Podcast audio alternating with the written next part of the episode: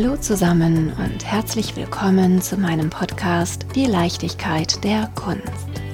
Ich freue mich sehr über meinen langfristigen Kulturpartner, die Stiftung Kunst, Kultur und Soziales der Sparda Bank West oder kurz Sparda Stiftung.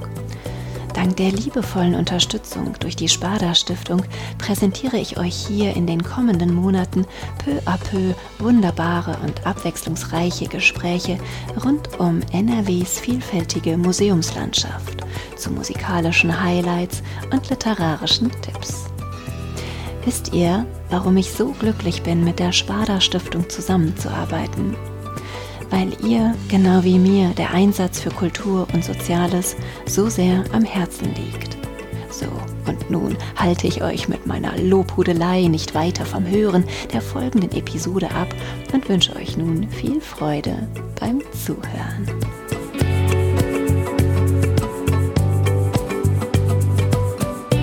Bestimmt kennen die meisten von uns den sogenannten Schmetterlingseffekt. Ich möchte jedoch an dieser Stelle gar nicht so sehr auf Flügelschläge, Tornados und Chaostheorien eingehen, sondern vielmehr auf das durch und durch Positive einer Kleingeste und ihrer großen Wirkung. Beziehungsweise einer Geste an den kleinsten und jüngsten unserer Gesellschaft und einer dadurch bedingten langfristigen und nachhaltigen Wirkung. Welchen Effekt erzielen wir dauerhaft, wenn wir den Jüngsten schon ein kulturelles Verständnis mit an die Hand geben? Natürlich durch und durch spielerisch, vielleicht sogar mit einer coolen App, vor allem aber auch mit ziemlich viel Experimentieren.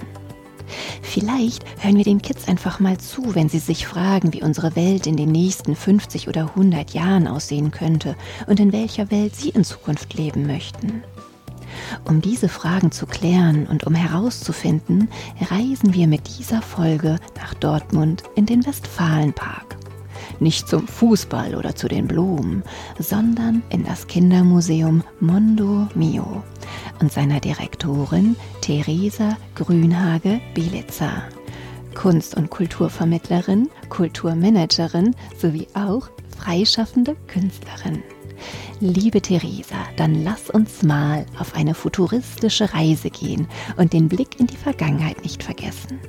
Bitte stell dich und deinen Weg hier ins Mondo Mio einmal vor. Ja, mein Name ist Theresa Grünhage-Bilica und ich bin jetzt seit zwei Jahren hier im Mondo Mio Kindermuseum. Ich leite das Mondo Mio gemeinsam mit Nina Schulze als Tandem. Und ja, der Weg hierher ging über viele Kultureinrichtungen und aus einer Situation heraus, in der ich selber Kunst und Kultur im Museum erfahren durfte, hat mich damals das Erlebnis zu meinem Werdegang inspiriert.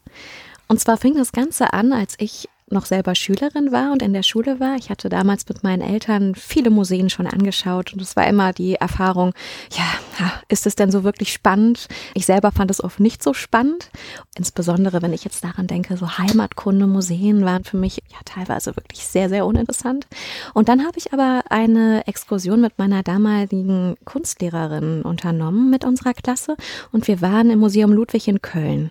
Ich war damals in der zwölften Klasse und war völlig fasziniert fasziniert, weil die Kunstvermittlerin, die uns durch die Ausstellung geführt hat, hat uns das Museum ja, durch die Art und Weise, wie sie vermittelt hat, so zugänglich gemacht, dass ich dachte, wow, ist das spannend.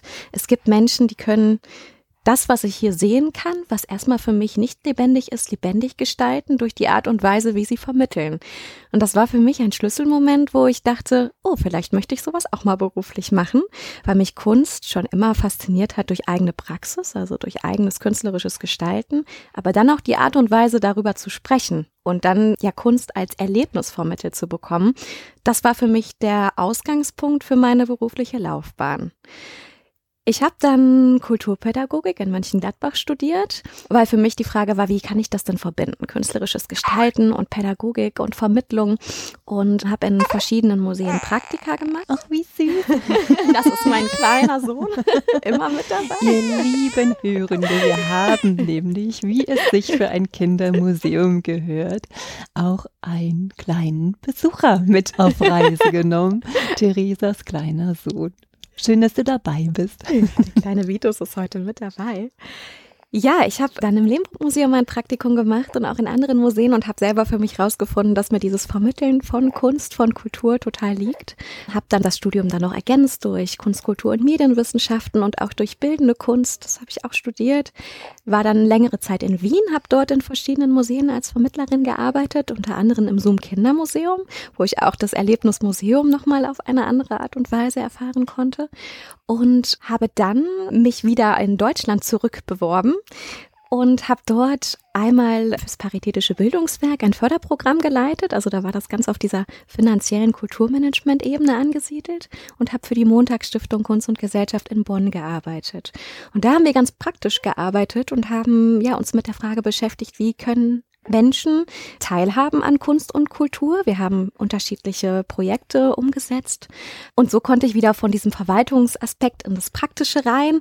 Aber mir hat das Museum gefehlt. Also ich habe gemerkt durch diese freiberufliche Arbeit im Museum, ich möchte wieder ins Museum zurück. Und das war dann eben der, ja, der Weg ins Mondo Mio, dass hier die Möglichkeit war, als Leitung anzufangen. Und hier kann ich viele, viele Dinge verbinden, die ich vorher selber erfahren habe, aber auch im Beruf erlebt habe, einmal auf der Vermittlungsebene, aber auch eben im künstlerischen, weil ich selber freiberuflich auch künstlerisch in den letzten Jahren immer wieder tätig war. Und ja, hier geht es um Ausstellungsgestaltung. Man kann selber gestalterisch tätig sein, aber auch eben um die Idee, wie kann ein Museum für alle Menschen geöffnet werden und wie kann ich Kunst und Kultur so lebendig vermitteln, dass das Interesse auch geweckt wird, sich damit auseinanderzusetzen. Wie kam das denn, dass deine Eltern so häufig mit dir ins Museum gegangen sind? Ich glaube aus eigenem Interesse. Also das war jetzt auch nicht so, dass wir eine bestimmte Museumssparte bevorzugt haben. Das war vom Archäologischen Park in Xanten über das Heimatkundemuseum irgendwo. Also es waren ganz unterschiedliche Museen. Am Wochenende war das immer so, dass wir Samstag und Sonntag was gemeinsam unternommen haben als Familie und dann war auch häufig ein Museumsbesuch mal dabei. Und das gehörte irgendwie so für mich dazu. Aber ich hätte mir dazu natürlich damals niemals gedacht, dass ich mal in einem Museum arbeiten werde. Das war wirklich dieser Schlüsselmoment. Ah, Museum kann auch ganz lebendig sein, was ja leider oft in Museen nicht unbedingt so zu spüren ist für Kinder und Jugendliche. Außer, ich meine, das ist das Tolle, es gibt immer mehr Programme und Angebote, wo für Kinder und Jugendliche Museum erlebbar vermittelt wird. Aber in der Ausstellung an sich gibt es sehr wenig im klassischen Museum Erlebniselemente, dass ich mir das Museum selber erkunden kann. Jetzt bist du ja auch freischaffende Künstlerin. Mhm. In welcher Sparte bist du denn anzutreffen? Ich habe viel im medialen Bereich gemacht in den letzten Jahren. Also das waren zum Beispiel Projektionen für Bühnenbilder. Also ich habe sehr szenografisch auch gedacht, was wieder ganz gut auch in diesen Museumsraum passt. Wie kann ich Räume gestalten? Wie kann ich Räume künstlerisch erlebbar machen? Ich habe ein paar Jahre mit einem Künstlerkollektiv Plus Pro Stadt zusammengearbeitet und wir haben unterschiedliche Projekte auch im öffentlichen Raum, auch mit Audio gestaltet. Das war auch ein spannender Aspekt. Also wir haben fiktive Geschichten erfunden und die Menschen mit einem Audiorundgang durch einen Stadtteil geführt und an allen möglichen Stellen ploppten Videoprojektionen auf. Also das war im Endeffekt eine übergreifende künstlerische Projekte, wo verschiedene Künste auch miteinander reingeflossen sind. Als ich hier ankam, da bin ich durch ein Meer von Tulpen und Narzissen gelaufen. Und dann bin ich zu dem Museum gelangt. Und im ersten Moment habe ich gedacht, das ist ein interessanter Ausstellungsraum von außen. Kannst du mir was zu diesem Haus erzählen, hier mitten in Flora und Fauna? Das ist ja kein Museum, was als Museum gebaut wurde, sondern eine Halle, die viele Jahre lang als Veranstaltungshalle auch genutzt wurde.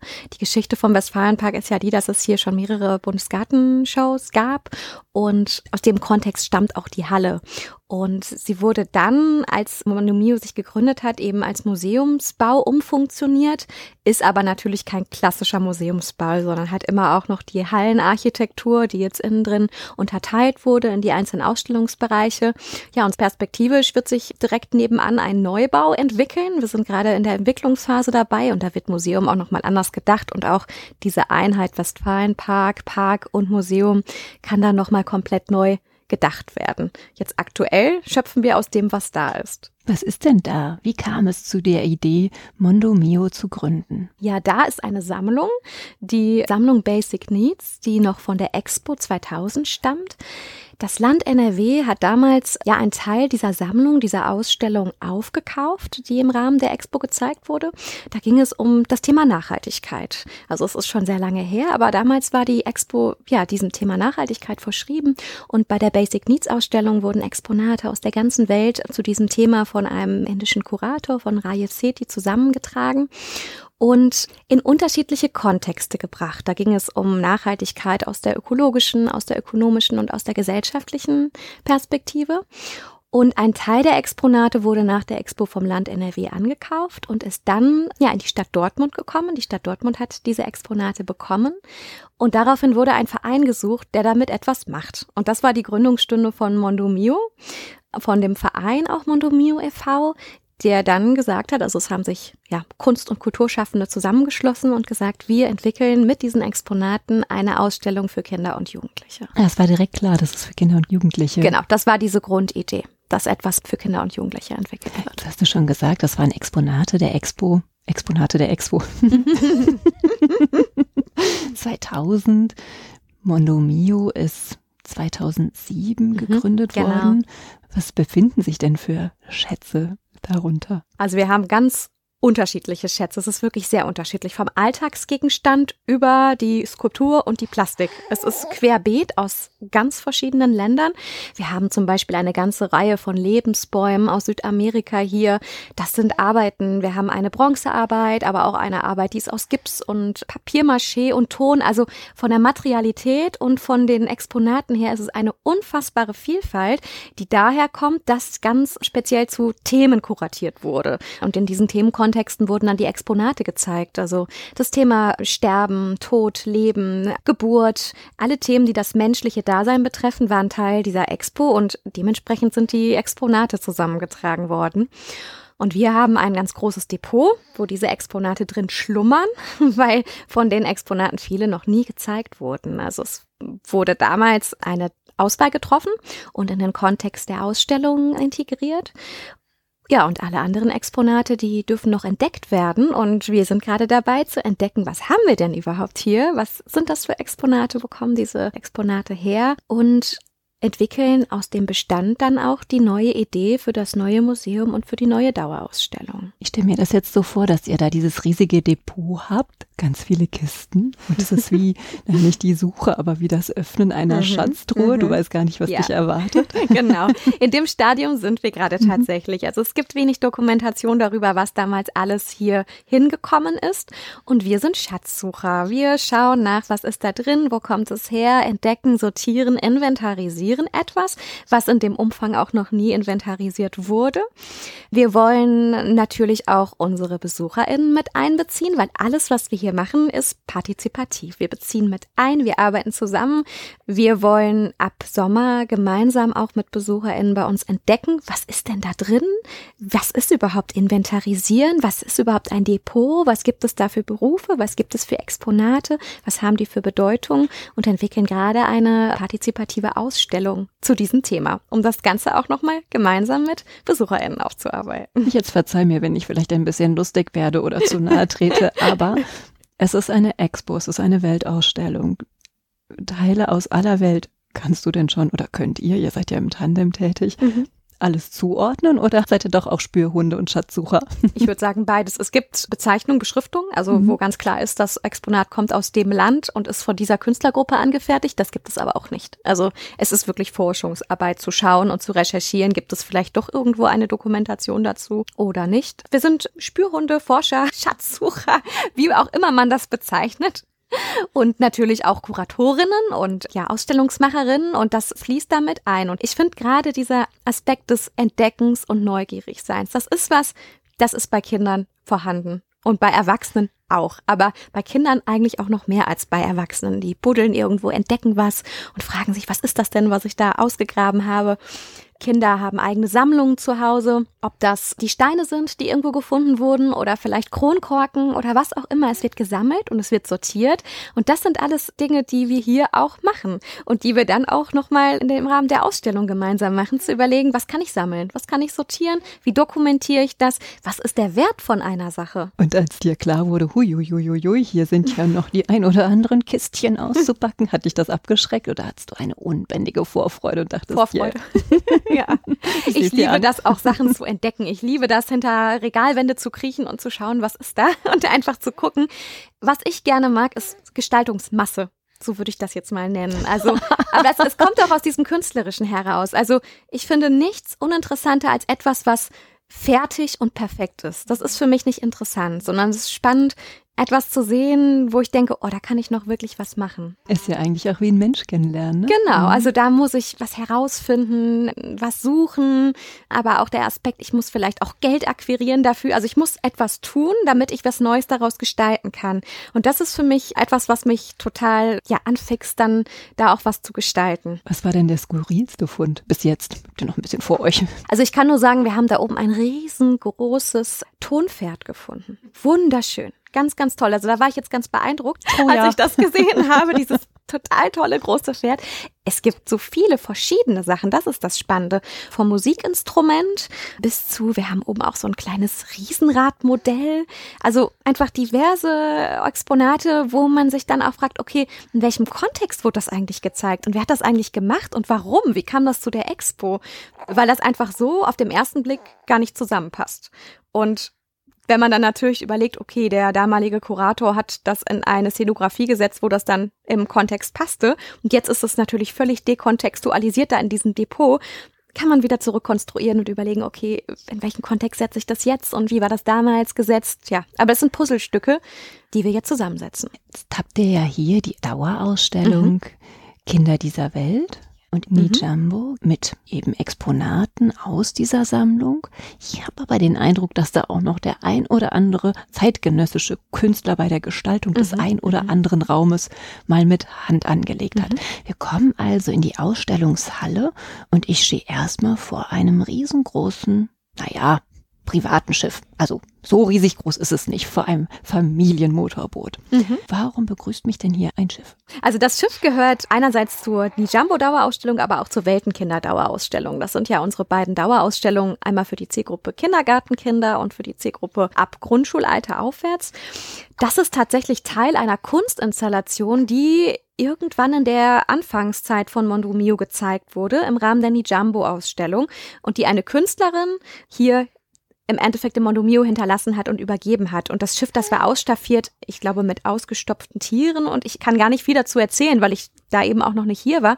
Aber die Künstlerin hat dieses Schiff dann hier gelassen, dem Mondomio überlassen.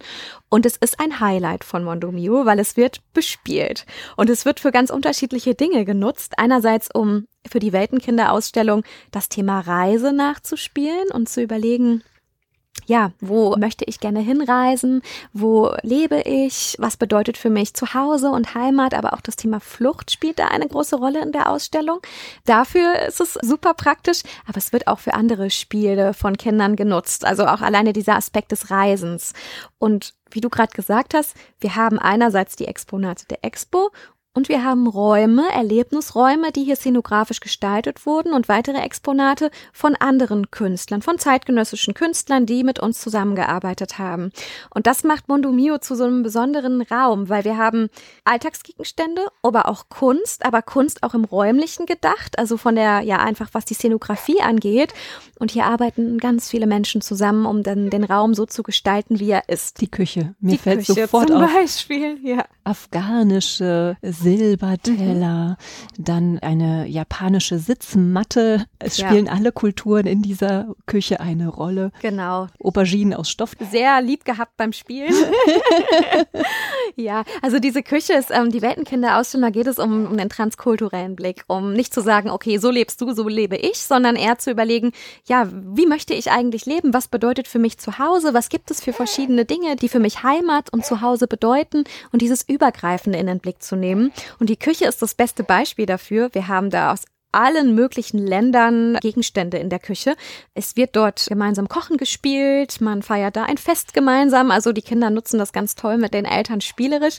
Und ich erlebe immer wieder, dass dann einfach Erwachsene auch erzählen, oh, das kenne ich aus meiner Heimat und das gibt's bei uns auch in Afghanistan oder in Syrien oder ja, in, in anderen Ländern. Und so bekommt diese Küche nochmal eine ganz andere Bedeutung, weil da eben so viele verschiedene Exponate aus vielen Ländern sind und alles gemeinsam in dieser Küche zu finden ist. Eben so, wie das auch hier in, in Dortmund ist oder in anderen Ruhrgebietstädten. Hier sind Menschen aus vielen Ländern, die hier zusammen leben und hier ist dann Dortmund das Zuhause und ja, viele Ideen, viele Gedanken, viele Gegenstände sind vereint. Ja, das hat mich auch zum Nachdenken angeregt, ob gerade dieser Standort in Dortmund im Ruhrgebiet nochmal eine besondere Rolle spielt in Bezug auf, naja, diese schmelztiegelige, mhm, mhm, viele, viele Menschen, viele, viele Kulturen. Das ist vielleicht auch so eine Art Rückzugsort für viele ist mhm. oder um auch nochmal ihre Heimat ihren Kindern näher zu bringen. Ja, es ist auf jeden Fall ein Ort, wo man sich vielen Dingen auch nochmal bewusst wird. Und das erleben wir. Wir haben da auch diese Poststation in der Weltenkinderausstellung.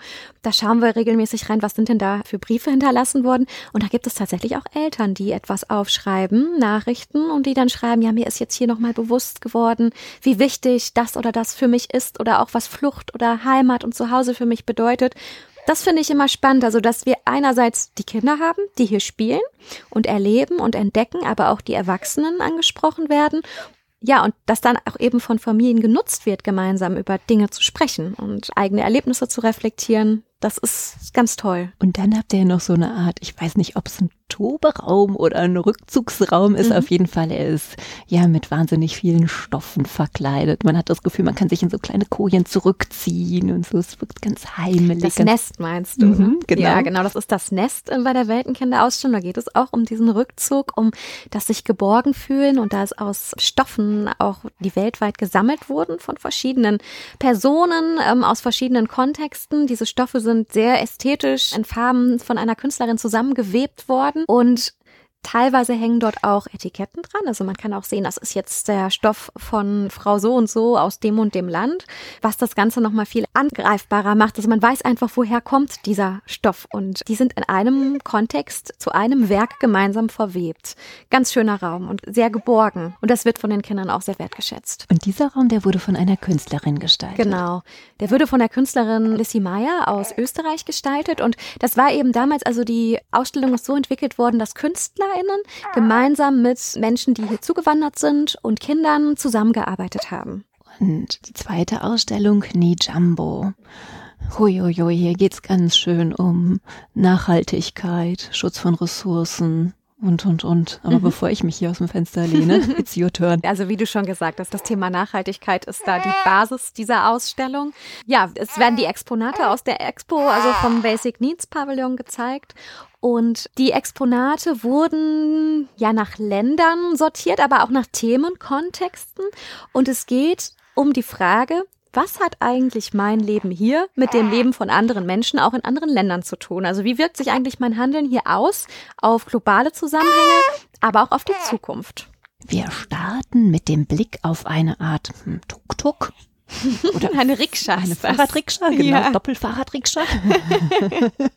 mit großer, großer, großer Kammer für Gäste. Mhm. Was hat es denn mit dieser kunterbunten Rikscha auf sich?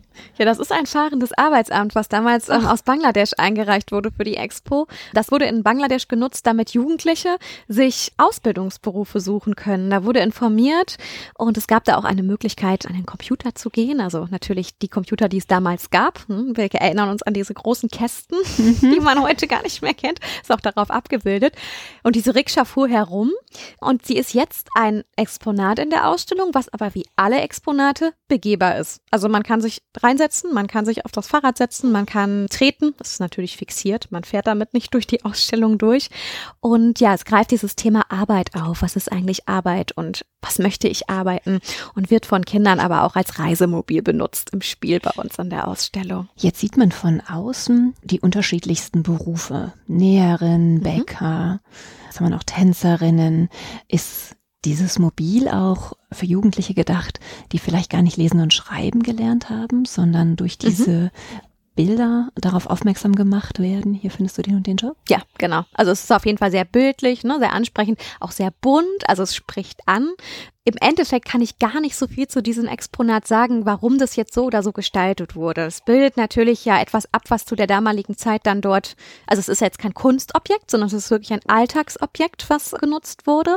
Ich kann mir vorstellen, dass es tatsächlich einfach als Eyecatcher so gestaltet wurde, damit sofort klar ist, okay, was gibt es eigentlich für Möglichkeiten? Wenn wir uns umdrehen, dann kommen wir an eine große Wand Und da steht drauf, hier stimmt was nicht. Mhm. Was stimmt denn nicht? Ganz viel stimmt nicht. Da geht es um, ja, um Größendimensionen. Es geht um die Frage, was ist eigentlich meine Wahrnehmung von vielen Dingen hier bei mir im Alltag, die für mich alltäglich sind. Ich habe Strom, ich habe Wasser, jede Menge. Ich habe etwas zu essen. Das Handy ist für mich da. Also es gibt viele Dinge, die sind für uns alltäglich und da gehen wir darauf ein, einfach mal genauer hinzuschauen. Wie viel Wasser wird eigentlich bei der Produktion von einem Handy verbraucht. Wie viele Kilometer reist ein T-Shirt durch die Welt, bis es bei mir dann ankommt? Also was sind eigentlich Produktionsketten? Weißt du auswendig? 40.000 Kilometer reist dieses T-Shirt und dann, wenn wir dann überlegen, wir gehen einkaufen und es hängt dann da Sale 2,50 Euro, dann ist die Frage, wie kann das eigentlich sein, dass das T-Shirt so weit reist und dann 2,50 Euro kostet? Und so werden einfach Kontexte mit den Kindern und mit den Jugendlichen angesprochen, wo natürlich erstmal ja, die Kinnlade runterfällt. Man sagt, okay, so viel ist das. Das habe ich jetzt gar nicht so gedacht, dass es so viel ist. Oder wie viele Menschen leben auf der Welt ohne Strom. Das sind Dimensionen, die ich mir sonst in meinem Alltag nicht bewusst mache, weil das ja hier ganz alltäglich ist, dass ich mein Licht anknipse, dass ich den Wasserhahn aufdrehe, dass ich mein Wasser eben auch trinken kann aus der Leitung, die da nochmal offensichtlich gemacht werden und in diesen globalen Kontext gestellt werden. Und das sind Themen, die dann in der Ausstellung wieder aufgegriffen werden an verschiedenen Stationen. Wir haben da zum Beispiel ein Diorama, wo es um das Thema Energien geht. Erneuerbare Energien ist ein Thema, natürlich jetzt auch ganz, ganz aktuell. Ähm, es geht um das Thema Konsum. Was brauche ich wirklich? Brauche ich das alles, was ich mir kaufe? Und wenn ich hier etwas kaufe, wie hat das äh, mit anderen Ländern zu tun? Also wer stellt es überhaupt her? Wie habt ihr Konsum dargestellt? Wir haben einen Supermarkt, wo man einkaufen gehen kann. Und das ist natürlich erstmal das absolute Highlight, weil wir haben eine Scannerkasse, man kann Produkte einscannen und die Einkaufskörbe werden vollgeladen ohne Ende. weil es so toll ist und so spannend ist. Also neben diesem spielerischen Aspekt gibt es ja diesen Aspekt, dass die Kinder darüber nachdenken können, wie viel brauche ich überhaupt? Was ist überhaupt gesund? Wir haben da eine Ernährungspyramide. Aber auch, was sind das für Produkte, die ich kaufe? Es gibt bei uns Fairtrade-Produkte, aber auch ganz günstige Produkte, die nur wenige Mondo-Moneten kosten. Bei uns ist die Währung Mondo-Moneten. Und so ist es ja eine spielerische Auseinandersetzung. Und direkt neben unserem Konsum, so heißt dieser Supermarkt, steht ein Lebensbaum. Das ist ein Exponat aus der Expo. Und in dieser Lebensbaum macht aber auch das Thema Konsum wieder zum Thema. Und es geht darum, ja, was, was brauche ich eigentlich, um auch ein gutes Leben zu führen? Und da geht es um medizinische Versorgung, um Ernährung, um Energie. Also alle diese Aspekte werden da auch wieder in dem Exponat aufgegriffen. Und so stehen eben viele Exponate im Pendant zu den Themen, die wir in der Ausstellung dann spielerisch erleben. Und was hat es hier mit diesem Brunnen auf sich? Drei, vier Meter weiter oder vielleicht sind es auch zehn Meter weiter. Ja, beim Brunnen kann ich Wasser tragen durch die Ausstellung und zwar richtig in Eimern auf meinem Kopf. Hui. Wir haben natürlich kein richtiges Wasser, sondern wir haben ähm, kleine Kissen nähen lassen, die so schwer sind wie ein Liter und ich kann dann überlegen, wie viel Liter schaffe ich denn überhaupt hier diese Strecke zu tragen. Und das ist auch ein Thema, was wir aufgreifen, das Thema Wasser, Wasserverbrauch, unsere Situation hier. Wir errechnen mit Kindern Wasserverbrauch. Wie viel verbrauche ich überhaupt am Tag und in der Woche? Das ist natürlich ganz individuell aber es zeigt wieder eine Dimension, die so groß ist, dass dann im Kontext Wasser tragen klar wird, jemand, der kein laufend Wasser hat und sein Wasser auch von einem Brunnen hertragen muss, schafft das ja gar nicht, diese Menge an Wasser, die wir hier verbrauchen, zu tragen. Also so werden die Dimensionen ja nochmal deutlicher, auch für Kinder und greifbarer. An der Was stimmt was nicht Wand ist das Handy zu sehen. Mhm. Wie viel Liter Wasser braucht denn die Herstellung eines Handys? 1000 Liter. Das bedeutet, dass man tausendmal hin und her laufen müsste, um ein Handy herzustellen. Ja, so habe ich das noch nicht gedacht, wie viel man wirklich laufen muss, dann um das Handy herzustellen. Ja, es ist ähm, ja, es ist eine eine Riesendimension und ich meine, bei wir haben da gegenüber ja auch noch die Handystation, wo es noch um andere Ressourcen geht, um seltene Erden und verschiedene ja Materialien, die gebraucht werden. Also man könnte das Handy in verschiedene Teile zerlegen, genauso wie man auch einen Fußball in verschiedene Teile zerlegen könnte und könnte dann sezieren, woher kommt denn dies und das und was wird da eigentlich für gebraucht und ja, wer wird vielleicht auch ausgebeutet, nur damit ich wieder mein neues Handy habe alle zwei Jahre. Also, ich will ja niemandem was Böses unterstellen, ja, aber ihr habt hier so viele Exponate. Hier sehe ich zum Beispiel eine afrikanisch wirkende Figur, 500 Jahre alt. Jeder darf die Exponate, die Spielmaterialien, alles anfassen. Habt ihr nicht Angst, dass mal was wegkommt? Oder ist schon mal was weggekommen? Ich meine, so ein Kleinfigürchen ist ja schnell mal in der Jacke gesteckt, oder? Ich muss sagen, die Freiheit hier alles machen zu dürfen. Also natürlich auch nicht alles. Ne? Es gibt natürlich auch Regeln, aber diese Freiheit, den Ort anders nutzen zu dürfen als jetzt ein ganz klassisches Museum und auch mal anfassen zu dürfen, ausprobieren zu dürfen, wird so gewertschätzt, dass wir ja eigentlich eine unfassbare Wertschätzung von allen BesucherInnen haben, dass sowas nicht passiert. Also auch dieses Obst, was wir gesehen haben, was noch von der Expo übrig ist. Es ist ja jetzt schon so alt. Es ist immer noch da. Es ist nicht zerrissen. Es wird einfach von den Menschen wertgeschätzt und wir kriegen auch immer wieder dieses Feedback, dass es so liebevoll bei uns gestaltet ist und das überträgt sich. Das ist eine Atmosphäre hier, die auch niemanden dazu verleitet, uns was Böses hier zu wollen oder was mitzunehmen. Also was ich natürlich erlebt habe, ich komme ja auch aus dem klassischen Museumskontext, habe in vielen klassischen Museen gearbeitet. Das war ähm, für mich auch ein Schreckenserlebnis ganz am Anfang. Ich bin hier am Wochenende durch die Ausstellung gelaufen und die Skulptur, von der du gerade gesprochen hast, die afrikanische, die Skulptur aus Ghana, die war plötzlich weg, die war nicht mehr auf dem Sockel und ich dachte, oh nein, wo ist sie? Wer hat sie mitgenommen? Das darf doch wohl nicht wahr sein. und dann habe ich eine ähm, Vermittlerin angesprochen und gefragt, sag mal, hast du irgendwas gesehen? wo ist denn diese Skulptur? Und sie meinte, wir haben doch heute den Detektivgeburtstag. Und da fiel mir ein, ja stimmt, das ist ja Teil von Detektivgeburtstag, dass diese Skulptur jetzt verschwindet. Also muss sie auch weg sein und sie wird dann von den Kindern irgendwo wieder gefunden, wenn der Fall gelöst ist. Also es ist einfach ein ganz anderer Kontext und ein anderer Umgang, der natürlich trotzdem sehr wertschätzend ist mit den Exponaten. Und natürlich Exponate, die kaputt gehen können. Also aufgrund ihrer Materialität, die werden auch nicht rumgetragen oder angefasst. Also da gibt es schon auch restauratorische Regeln bei uns. Aber das ist ein anderer Umgang damit, der den Raum nochmal anders erlebbar auch macht. Wenn viele kleine Menschen viele kleine Schritte tun, ist es ein großer Schritt für die Menschheit. Ja. Da haben wir ja noch einen dritten. Bereich. Genau, unser Wechselausstellungsbereich. Genau, genau. die Wechselausstellung yeah. Kreise durch Futuria. Mhm. Und an dieser Stelle möchte ich gerne sagen, Jetzt bin ich ja ganz glücklich, dass wir diese Episode auch der Stiftung der Sparda Bank West zu verdanken haben, mit der ihr nämlich schon seit einiger Zeit sehr eng kooperiert und die euch ja auch bei der Wechselausstellung ein bisschen unterstützt hat. Zum Beispiel in der coolen App, die ich eben angesprochen Ganz genau, habe. ja. In der Ausstellung und bei der App, genau.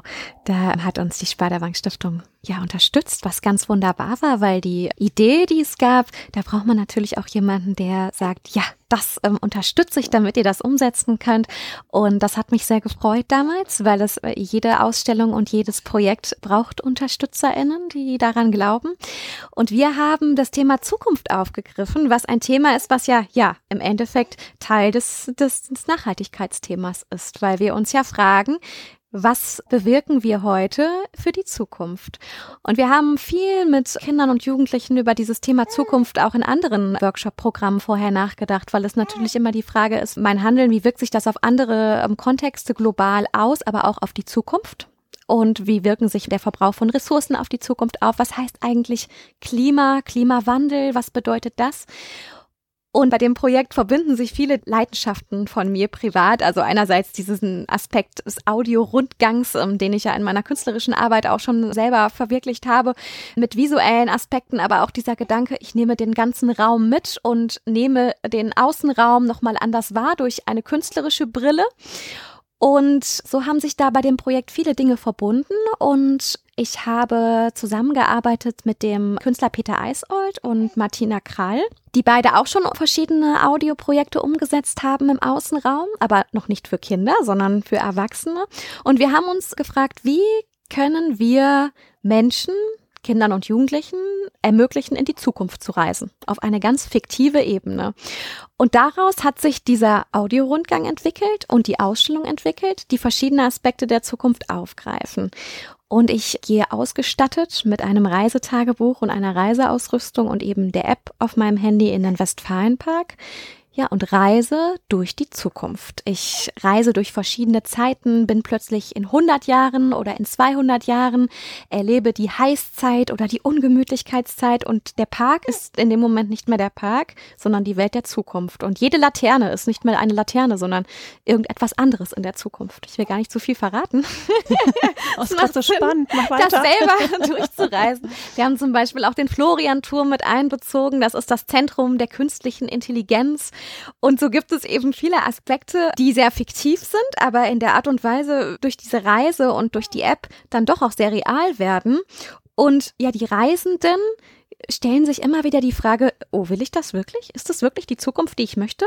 Und der Grundtenor ist aber der, dass jeder, jede Person sich klar macht, ja, das, das muss ja gar nicht so sein, weil dieses ganze utopische oder dystopische, was ich hier erlebe, ich kann das mitbestimmen. Es gibt ja den Hebel der Gegenwart. Wenn ich etwas daran ändere, dass es so oder so wird, dann muss die Zukunft nicht so sein. Und das sind eben Aspekte, die in diesem Audiorundgang auf eine sehr künstlerische, ästhetische Ebene aufgegriffen werden und die Menschen Menschen einerseits auf der analogen Ebene durch das Reisetagebuch und die Ausrüstung, aber auch über diese digitale Ebene in die Welt eintauchen der Zukunft und mit Eindrücken zurück ins Mondomio kommen und dann da nochmal die Möglichkeit haben, in der Ausstellung sich sehr interaktiv mit dem Thema auseinanderzusetzen. Wie lange dauert der Rundgang? Je nachdem, wie intensiv ich ihn mache. Also wenn ich, ich würde ihn intensiv machen. Ja, ich würde sagen 90 Minuten. Ja. Wir haben auch schon Familien gehabt, die länger gebraucht haben oder auch Schulklassen. Also wir machen auch Schulklassenworkshops und gehen mit den Schulklassen gemeinsam rum, reisen gemeinsam in die Zukunft.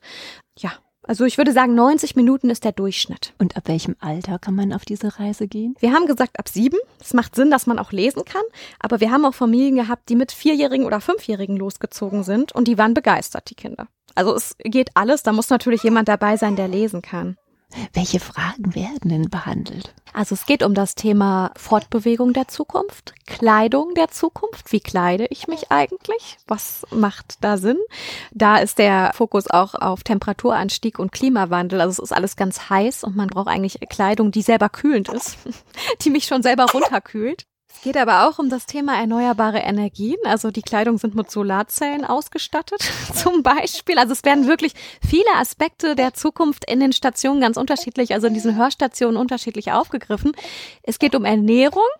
Wir haben hier das Café an den Wasserbecken im Park und die Person, die dorthin geht mit dem Audiorundgang, erfährt, dass das jetzt die Insektenfarm ist, bei der Insekten gezüchtet werden, weil ja, das ist ja tatsächlich auch schon etwas, was heute gang und gäbe ist, dass Insekten gegessen werden und die haben ja einen unglaublich hohen Eiweißgehalt. Also es sind halt viele Aspekte, die, die es ja schon tatsächlich gibt, die dann aber wieder in diese Zukunftsvision eingebettet sind. Das ist dann eben dieser, dieser Themenkontext Ernährung. Also ich stelle mir das so vor, ich komme zu euch in das mhm. Museum an die die Kasse und dann kriege ich ja meine Reiseausrüstung.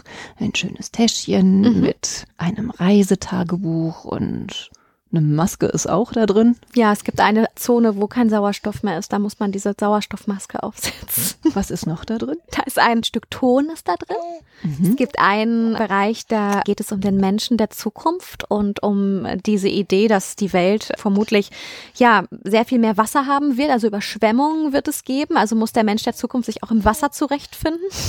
Und da wird dann der Wassermensch der Zukunft geformt. Dann ist eine Schere zum Basteln drin und Stoff für das Modedesign sein, was man an der Bekleidungsstation macht. Wir haben das Reisetagebuch, wo verschiedene Aufgaben zu erfüllen sind. Welche denn? Zum Beispiel muss man sich einen Code überlegen für den Turm, den man öffnet. Dann sollte man seine Zeit immer wieder notieren, damit man auch weiß, wie viel Uhr war es, als ich angefangen habe und wie viel Uhr ist es, wenn ich zurückkomme, damit ich mich im Hier und Jetzt verorte, um nicht in den Zeitzonen verloren zu gehen. Dann gibt es verschiedene kreative Aufgaben, wo man mal was zeichnet und malt und was aufschreibt. Und es gibt die Möglichkeit, bei der App eine Nachricht zu hinterlassen an die Menschen, die nicht in die Zukunft gereist sind, sondern in der Gegenwart noch im Mondomio sind. Und so kann man aus der ähm, Zukunft den Hinterbliebenen in der Gegenwart ja eine Nachricht schicken, in der man beschreibt, was ist denn hier überhaupt in der Zukunft so los? Worauf kann man sich freuen, wenn man in die Zukunft reist? Oder was ist auch etwas, was mich nachdenklich stimmt? Und das landet dann auf einem Bildschirm im Mondomio. Hast du noch ein paar Erinnerungen parat? Es gibt viele Kinder, die beschreiben, was sie gesehen haben in der Zukunft, wie die Menschen wohnen, wie sie miteinander kommunizieren, was sie essen, also einfach bleibende Eindrücke. Es gibt natürlich auch so Nachrichten wie, ähm, ihr müsst unbedingt in die Zukunft kommen, hier ist es total cool. Oder auch was Nachdenkliches. Ja, denkt daran, das, was die Zukunft ist, das gestaltet ihr selber? Ganz unterschiedlich. Mhm. Und dann kommen wir nach unserem Rundweg zurück ins Mondomio in die Räume, die ihr für Futuria vorbereitet habt? Musstet ihr da eigentlich irgendwie was abzwacken? Ja, wir haben einen Wechselausstellungsbereich, der sehr flexibel ist. Also wir nehmen immer mal wieder auch was von dem Dauerausstellungsbereich dazu, weil wir sehr wenig Platz hier leider haben im Mondomio aktuell. Der Ausstellungsbereich jetzt so, da haben wir nichts abgezwackt in dem Sinne. Das ist tatsächlich Sonderausstellungsfläche, die wir immer für Sonderausstellungen benutzen. Das Einzige, was wir gemacht haben, ist einen Raum neu erschlossen, damit der Bereich neu wird. Das war ein alter Ausschankbereich, den haben wir umgebaut im Rahmen der Ausstellung und haben da jetzt unser Zukunftsatelier reingebaut. Die Frau, die gerne hinter die Regale kriecht. Genau, den haben wir entdeckt und dann ausgebaut. So haben wir jetzt noch ein bisschen mehr Fläche auch hinzugewinnen können im letzten Jahr. Das war ganz toll. Ja, und wir haben drei Bereiche dort. Einmal das Zukunftsatelier, dann das Zeitarchiv und die Ideengalerie, die auch nochmal Aspekte des Rundgangs aufgreifen und nochmal auf interaktive Art und Weise greifbarer machen. Ich sehe unheimlich viele Figuren und, naja, kreative Werke von Kindern geschaffen. Ja, hier im Zukunftsatelier sind das alles Werke, die Kinder, Jugendliche und Familien geschaffen haben. Hier ist die Frage, was werden die Menschen in 100 Jahren in Dortmund oder auf der Welt benötigen in ihrem Leben. Und das wird erfunden hier. Und es stehen unterschiedliche Materialien zur Verfügung. Das sind alles alte Materialien, vom Verpackungsmaterial über irgendein altes Spielzeug, was wir gefunden haben, was auch immer. Und daraus werden neue ja, Objekte entwickelt. Man kann aber auch was zeichnen. Und das Ganze wird dann ausgestellt. Also ich kann es mit nach Hause nehmen oder ich ähm, nehme ein Etikett, schreibe den Namen der Erfindung drauf und stelle es dann eben aus. Und einmal in der Woche sonntags trommeln wir alle Menschen im Museum zusammen und setzen uns hin und schauen uns die ganzen geschaffenen Werke an und überlegen, was ist denn die Erfindung der Woche? Und die Erfindung der Woche wird nochmal extra gesondert ausgestellt und auch nochmal bei Instagram und Facebook gezeigt. Und da sind ganz wunderbare Sachen, die schon erfunden wurden. Zum Beispiel. Also das sind schon echt Aspekte, die aufgegriffen werden aus diesem Rundgang oder auch aus diesem ganzen Themenkomplex Zukunft. Es geht darum, dass etwas entwickelt wird, was Energie erzeugt oder irgendetwas, was entwickelt wird, was uns die Ernährung erleichtert und was alle Menschen satt macht. Also wirklich Themen des Rundgangs, die dann nochmal ganz kreativ aufgearbeitet werden. Und sag mal diese Wand mit den Darstellungen, mit den Zeichnungen von Kinderköpfen aller Welt. Eine sieht aus wie Greta beispielsweise.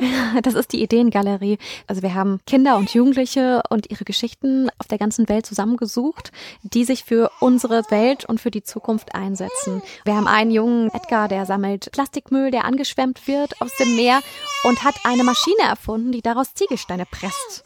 Und das Ganze gibt es, also ist so erfolgreich, dass es jetzt eine Firma gibt, die das wirklich herstellt. Ich glaube, hier möchte auch schon jemand gerne was herstellen und erfinden. Liebe Theresa, lieber Vitus, ganz, ganz herzlichen Dank, dass ihr zwei mir hier eure Zeit geschenkt habt. Ganz authentisch. Wie gesagt, schön, dass wir hier in einem Kindermuseum sind und du daran so teilhast, du lieber kleiner Kerl. Und vielen Dank auch, dass du dir die Zeit genommen hast, mich hier rumzuführen, ja, alles zu erklären. Und also mein Eindruck ist, dass es nicht nur eine Ausstellung für Kinder ist, sondern es sollte sich auch jeder Erwachsene einmal mit dieser Weltenausstellung beschäftigen und ein bisschen drüber nachdenken, ja, nachhaltiger mit der ein oder anderen Ressource umzugehen. Danke für diese Einblicke. Danke für das schöne Gespräch, Claudia. Danke dir.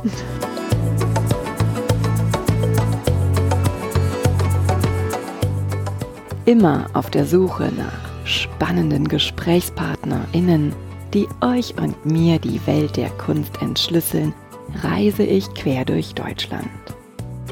Wenn du die Reisen von Die Leichtigkeit der Kunst unterstützen möchtest, dann freue ich mich sehr über deine Kulturpartnerschaft.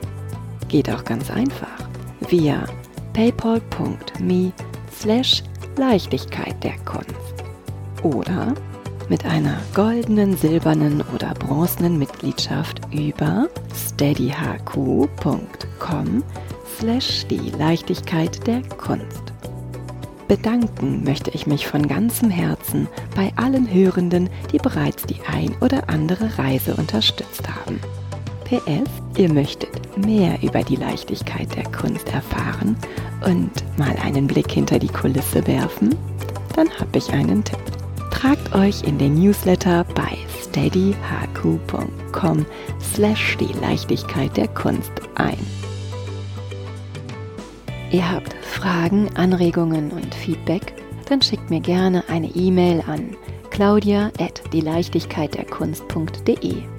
Und wenn ihr mögt, dann freue ich mich sehr über euer Like und eine Bewertung. Ihr möchtet weitere Informationen? Dann schaut auf meiner Website unter www.dieleichtigkeitderkunst.de. Und nun von Herzen Dank.